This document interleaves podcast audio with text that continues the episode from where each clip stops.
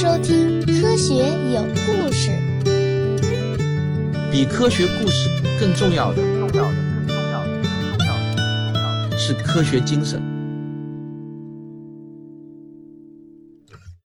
如果你是一个现代的麻醉师，看到有人用古代的蒙汗药来给手术的病人麻醉，好，我估计你肯定不赞同，因为这个蒙汗药的原材料洋金花可是有毒的植物，弄不好呢会死人的。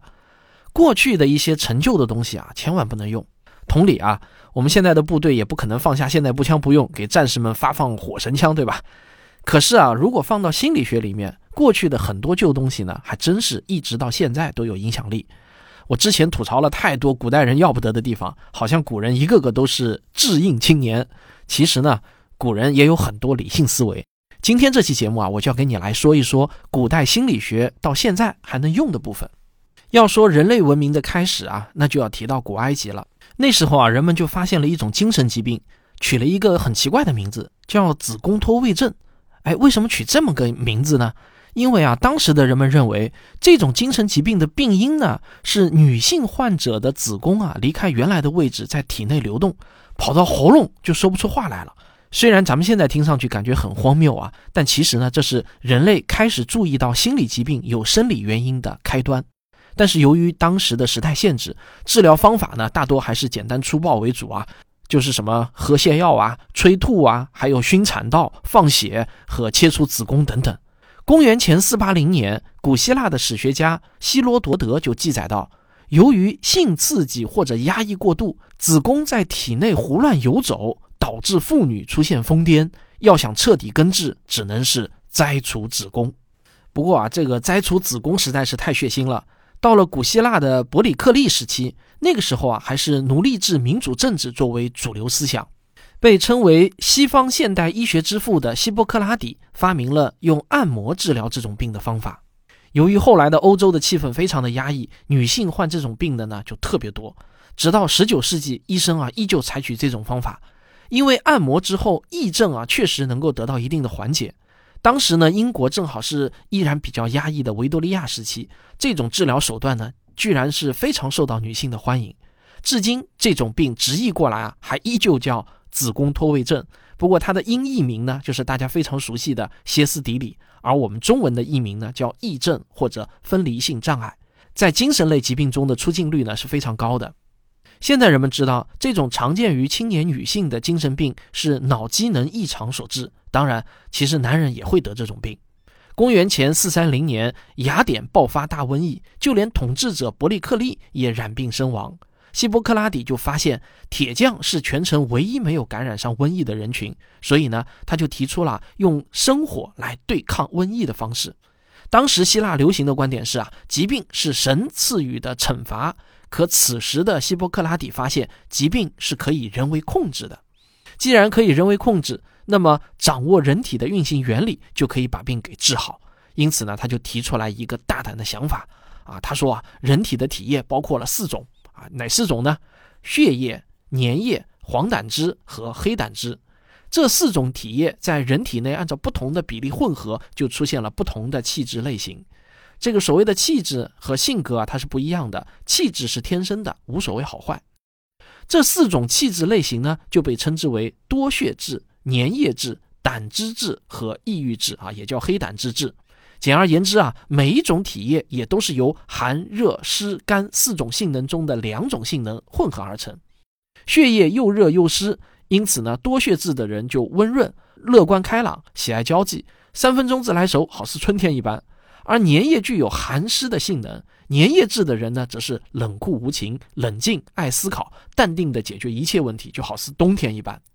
黄疸汁呢，则是像热干面一样又热又干的体液。黄疸汁多的人呢，自然就热而燥，脾气冲动，能动手呢就别瞎吵吵，就像夏季一般。而黑胆汁的人呢，最受歧视，又冷又干，因此呢，抑郁质的人如秋天一般，内心脆弱、敏感、内向、悲观，就好像林黛玉一样啊。但是呢，这些人却适合慎重周密的思考。希波克拉底还认识到，环境压力和社会压力对心理呢有很大的影响。这点和生理疾病是一样的，所以心理疾病可以治疗，但是心理障碍不能归因于自然原因，病根是内在的生理问题。更具体一点就是啊，某种体液过多或过少会让脑部病变，然后呢引发心理疾病。想要变得像以前一样精神在线啊，那就要改变体内的体液，例如通过安静的生活、多吃蔬菜、禁欲、运动、独居，甚至呢是适度的放血，来减轻由于分泌过多的黑胆汁啊导致的抑郁症状。这个放血疗法啊，一直持续到十九世纪。好多人呢是一不小心就放多了，身体呢就凉了，直接送去办葬礼了。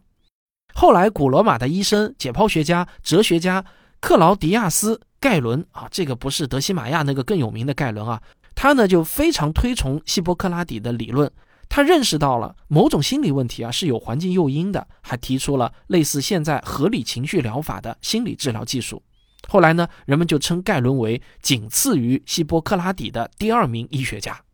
当然，现在我们知道，其实啊，我们的脾气和体内的那四种所谓的体液多少没有什么直接关系，只有体内的激素和神经活动会直接影响人的心理。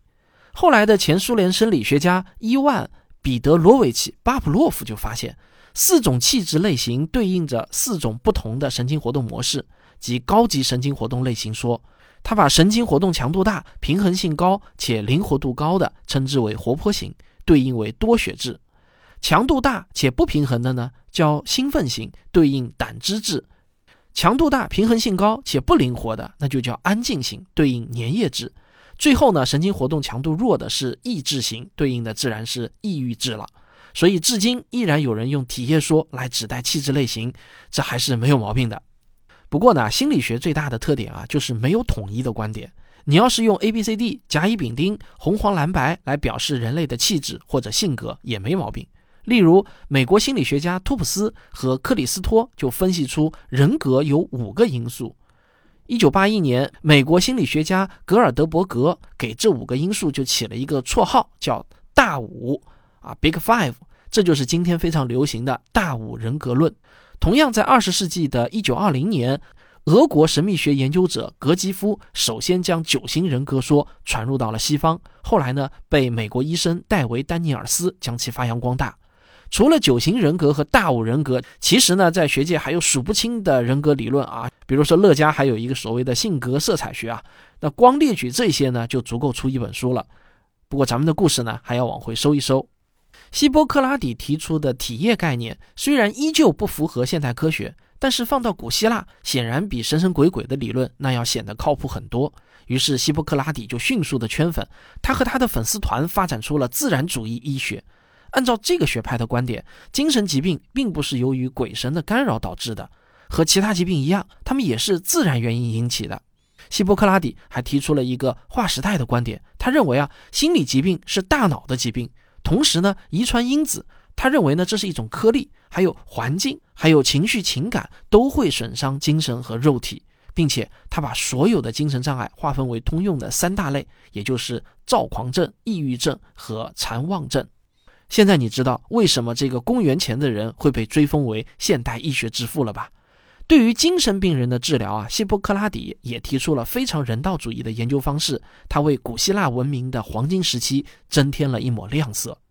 希波克拉底的学说影响了很多伟大的思想家，例如柏拉图、亚里士多德等等，后来又被罗马人继承。即便到了中世纪，教会统治的黑暗时期也薪火相传。此时，阿拉伯地区也对医学很感冒，甚至啊，在欧洲以外的地方保留了希腊医学研究的种子。新旧千年交接的时代，阿拉伯出了一位牛人，他被认为是哲学家、逻辑学家、医学家、天文学家、地理学家、政治家、诗人、动物学家和音乐家。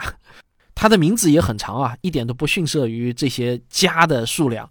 我给大家念一下他的全名啊，他的全名叫阿布阿里侯赛因本阿卜杜拉本哈桑本阿里本希纳。哈，由于这个名字嘴里没点功力呢，实在是说不出来，因此呢，西方人大多称呼他的拉丁语名就是阿维森纳。他被称为伊斯兰世界的最伟大学者，世界医学之父啊，这着实是一个 bug 级别的人物啊！不仅在著作《治疗论》里头融合了古希腊哲学和伊斯兰教义，还在医典中首次按照人体部位分科，其中脑科和神经科都和心理治疗有关。另外，他还将医学分为理论医学和实用医学这两种。后者呢又进一步划分为治疗医学和预防医学这两种。这个所谓的预防医学啊，到了我们中国古人这里呢，就是养生。伊本希纳认为啊，身心健康是一体的，保持健康心态和良好睡眠都有助于身体健康。这一条我们现在的心理治疗依旧在用。最后呢，我八卦三件这位文化名人的轶事啊。第一，他认为鼠疫、肺结核、麻疹、天花等病啊，都是由肉眼看不见的病原体引发的，在没有显微镜的年代就能够提出了微生物的概念。第二，他在医学上真的特别全能，不但精通前面咱们说的那些啊，还会多种医药的炮制方法。最不可思议的是，他竟然还会中国的把脉，他对切脉列举了四十八种脉象。第三件事情呢，就有点令人悲哀了。这位大师的斜杠实在是太多了，甚至还当过宰相。但是呢，他不到六十岁就给累死了。中世纪虽说对心理的整体研究倒退了很多，但是文艺复兴时期又迎来了科学的曙光。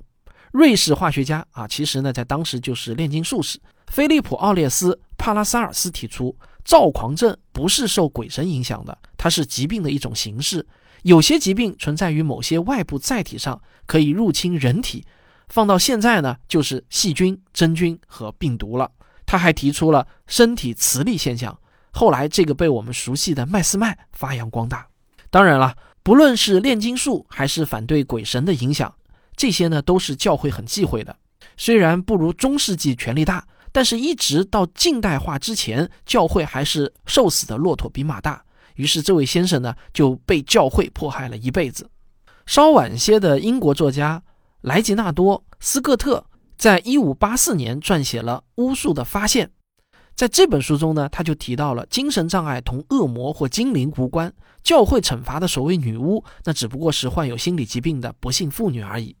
这在当时啊，绝对是让教会打脸的事情，冒天下之大不韪的。没过几年，苏格兰国王詹姆斯六世当上了英格兰的国王，然后就自封为大不列颠王。他把自己的名字啊也改了，改名为詹姆斯一世。这个斯科特的好日子呢，也就走到头了。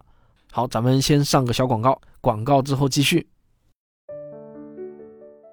在我的付费专辑《真假世界未解之谜》中，你会跟随我从真假世界之谜两个维度切入，交叉而上，领略最原汁原味的科学思维和科学方法。通过破除假谜，了解如何识别假象和谎言；通过了解真谜，将你引入真正的科学探索的大门。在这个纷繁复杂的世界中，我希望你能树立这样的思维方式。用证据还原真相，用科学理解宇宙，这会令你受益终生。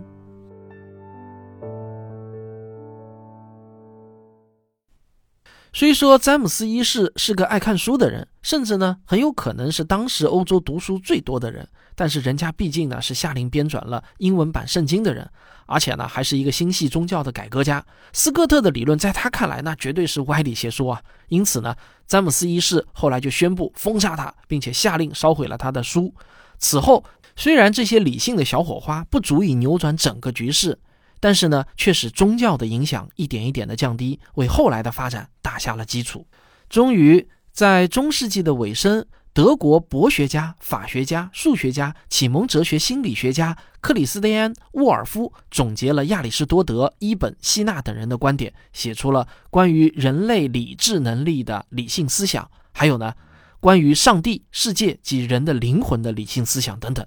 他还提出了官能心理学的概念。他认为人的心灵具有各种官能，心灵利用其不同官能从事不同的活动。继承亚里士多德的分类观点，沃尔夫把人的心理官能分为两大类，也就是认识官能和动求官能。而这个认识官能呢，又分为感觉、想象、记忆、注意、悟性和理性。动求官能则包括愉快与不愉快的感情以及意志作用。除此之外啊。他是第一个用母语写哲学文章的德国人，开创了自己的哲学体系，成为康德之前第一代德国思想领袖，为后来心理学在德国出现打下了基础。那值得一提的是呢，这位啊还是莱比锡大学的博士，后来心理学这门学科就正式诞生在莱比锡大学，不得不说啊是一个有趣的巧合。另一方面，文艺复兴早期的比利时已经出现了相当于今天心理健康社区服务站的区域。至今呢，心理疾病患者还继续受到欢迎，寄住于此，可以与其他居民互动，直到康复。可是像这种私人家庭、社区住宅和小型医院的模式，毕竟呢还是容不下几个病人，大家的压力也都挺大，精神病人呢就越来越多。就算护理机构本来想提供一个温暖的家，也力不从心。看到这一个情况的教会呢，此时也没有闲着。其实呢，早在一三七七年，修道院就开始接受精神病患者。只不过啊，他们主要是用来动刑的。一五四七年，热衷于宗教改革的英国国王亨利八世正式将圣玛丽伯利恒女修道院改为专业的疯人院，它成为了英国皇室的一个慈善机构。然后呢，当年亨利八世就驾崩了。从此啊，在欧洲和美洲和其他地区也都纷纷开始建立疯人院。你想不到的是啊，那个时候的圣玛丽伯利恒疯人院啊，居然成为了市民们消闲娱乐的地方。只要花两便士便可以进去参观，然后呢还可以逗弄精神病人，那真是花钱不多，找乐不少啊。而其他地区的疯人院也几乎都是这种模式，而这个门票收入啊，就可以作为疯人院的日常开销经费。一六七六年，因为参观的人数实在是太多了，圣玛丽伯利恒疯人院就不得不扩大重建。每逢周日、圣诞、复活节等重要的节假日啊，那简直就是人满为患啊，就好像今天的网红圣地一样。当时的精神病患者们呢，都像动物一样被绳索或者铁链拴在屋子里，还经常遭受打骂，活的还不如犯人。很多人呢就在这里被折磨致死了。这个时候啊，法国有位医生叫菲利普·皮内尔就看不过去了。皮内尔先生早年呢是学习过逻辑、哲学、神学，1770年转而学医。他又是一个医学神学兼修的人才。一七七八年，他来到巴黎之后，本来呢，皮内尔是做了一个寂寂无名的编辑。后来，一七九二年，在国会朋友的推荐下，他被任命为巴黎比塞特医院啊，这个呢又名为巴黎男子疯人医院的院长。当时在这个医院里关押着大约四千个男人啊，你想想很恐怖啊，四千个，他们主要是罪犯、梅毒病人和大约两百个精神错乱的人。当了院长之后呢，皮内尔对巴黎的精神病院把病人当动物展览的行为呢，是一票否决了。然后啊，他还做了一样斩断当时规则的事情，就是他把精神病人看作需要治疗的人，亲手解开了他们的绳索。当时法国呢刚刚开始大革命，政局也很不稳定。如果皮内尔的做法没有起到好的效果，那么就很有可能他会被当成是政治阴谋而遭到砍头，步拉瓦锡的后尘。皮内尔经过再三的考虑，他挑选了一些病症比较轻的，而且相信能够对自己的行为负责的精神病人，对他们进行心理治疗的实验。没想到这一赌啊，竟然取得了戏剧性的成功。还有一些病人，特别是具有攻击性的病人，虽然还得继续监禁控制，但是呢，他也尽可能的给予人道的对待，好吃好喝的，绝对不能侮辱人家的肉体和精神。心理史学界一般认为啊，这是心理卫生运动历史的起点。这种人道主义让当时欧洲的当权者们都惊呆了，使得皮内尔被后人尊称为现代精神医学之父。皮内尔将自己的观点呢，更是推广到了法国各地。后来，英国的威廉·图克也受到影响，在海峡的另一端建立了类似的人道主义精神病机构。后来呢，皮内尔在他的作品《论精神错乱》中解析了许多病例，还提出了延续古希腊自然主义的解释。把异常的行为与大脑的某种可能的机能障碍相联系起来，这些观点一直延续到今天。这里我要顺便说一句啊，如今的圣玛丽伯利恒疯人院呢，当然是早就不卖票了，这里已经被改为了贝斯勒姆皇家医院，是欧洲现存最古老的精神病医院。中国古代啊，也有一些对现代心理学的贡献。先秦的时候，楚共王就做过类似的事情，只不过呢，广大中原地区觉得啊，这是巫术，不可取。最晚到南北朝时期，中国大部分地区啊就有抓周的习俗，这个呢就被很多教材都称为最早的心理学测试。北齐的颜之推《颜氏家训》中就这样记载：江南风俗，儿生一期，就是满一周岁，未至新衣，于玉装饰，男则用弓、矢、纸、笔，女则用刀、尺、针、铝。并加饮食之物及珍宝服丸，置之而前，观其发意所取，以验贪怜愚智。这个说白了呢，也就是用各种东西来测量孩子的偏好，来推测他将来适合做什么工作，由于时代限制啊，女婴只能做针线活，区别呢就是擅长裁剪还是缝纫。不过放到今天的测试标准来看啊，这个活动还称不上严谨的测试，因为一岁的孩子大脑发育程度实在太低，而且啊这也没有办法反复的测量，随机性也实在太高，所以呢图个开心就好。如果读过《红楼梦》的话，你一定知道这个贾宝玉呢在小的时候呢也曾经抓周过。也不知道啊，是哪个不开眼的，就把女性用品也放到了贾宝玉的旁边。这个贾宝玉呢，最终是不取芝墨笔砚，单抓粉纸钗环。这个冷子兴听后啊，就一锤定音的说道：“将来色鬼无疑了。”不过我们放到现在来看啊，男儿生女儿心，这个其实呢也是正常的一种人类的生理和心理现象。好，我们的故事讲到这里啊。心理学的爸爸就从神秘主义哲学起家，跌跌撞撞的到了十九世纪，从玄妙到精密，从空想到科研，终于呢是越来越靠近心理学的妈妈生理学了。于是，在生理学发展的推进下，一门接近自然科学和社会科学的边缘学科——心理学，那就快要诞生了。本期节目的文稿由中原老师撰写。我只是一个播讲者，所以里面提到的我，其实代表的都是中原老师。科学声音，这个不好意思啊，又讲了一期节目，结果呢，心理学还是没有正式诞生。我上一期节目结尾的时候说啊，下期就会来了心理学，但其实呢，还是没诞生，对吧？这个是我的误判啊，因为我上期结尾的时候呢，目测了一下后面的内容，我觉得差不多可以讲到了，没想到呢，一讲起来，这个时间就过得很快啊。这个我以后不再臆测了啊，吸取教训。我呢，最近明显大家已经可能感觉出来了，我杂谈做的少了，包括一些新闻热点啊，我也不再多谈了。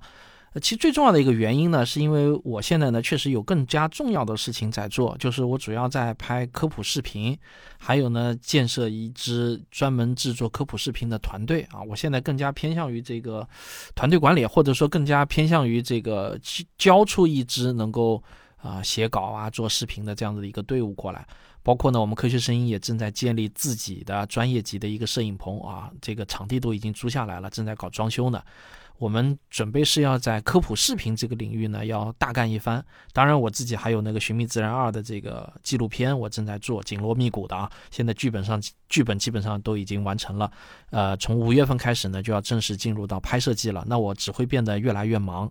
所以呢，我基本上就是已经下定决心，在未来呢，我可能就不再过多的涉及这种啊，汪杰杂谈啊，汪杰怎么看啊这种新闻热点的这种追踪了。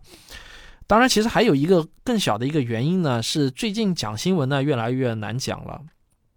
就是讲新闻事件，你看上去好像是一个科技新闻的事件，但是搞不好就会摄政啊，就是搞不好就会被敏感了。这个东西有时候尺度在哪里，或者红线在哪里，我真的挺难。把握的，有时候谈一个新闻吧，就战战兢兢的。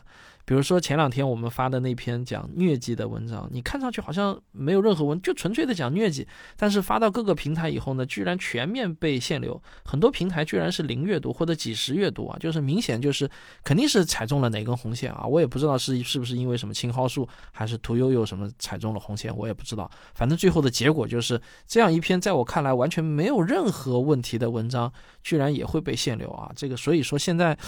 嗯，怎么说呢？已经搞不太懂了，所以呢，我宁可就不太敢多讲新闻的事情了。包括最近这段时间，经常有人让我来讲什么福岛核废水啊这种事情。哎呦，拜托大家就别再给我挖坑了，这事情肯定不能多讲啊，讲多了肯定敏感啊。这这已经不是纯粹的一个科技新闻了，它它肯定是属于一个政治事件了啊。所以呢，别再让我讲了，天天都有人叫我讲讲福岛核废水，你们去知乎上看就好了嘛，或者你们去得道上听有老师讲，好吧？哎，今天就。讲到这里，咱们下期再见。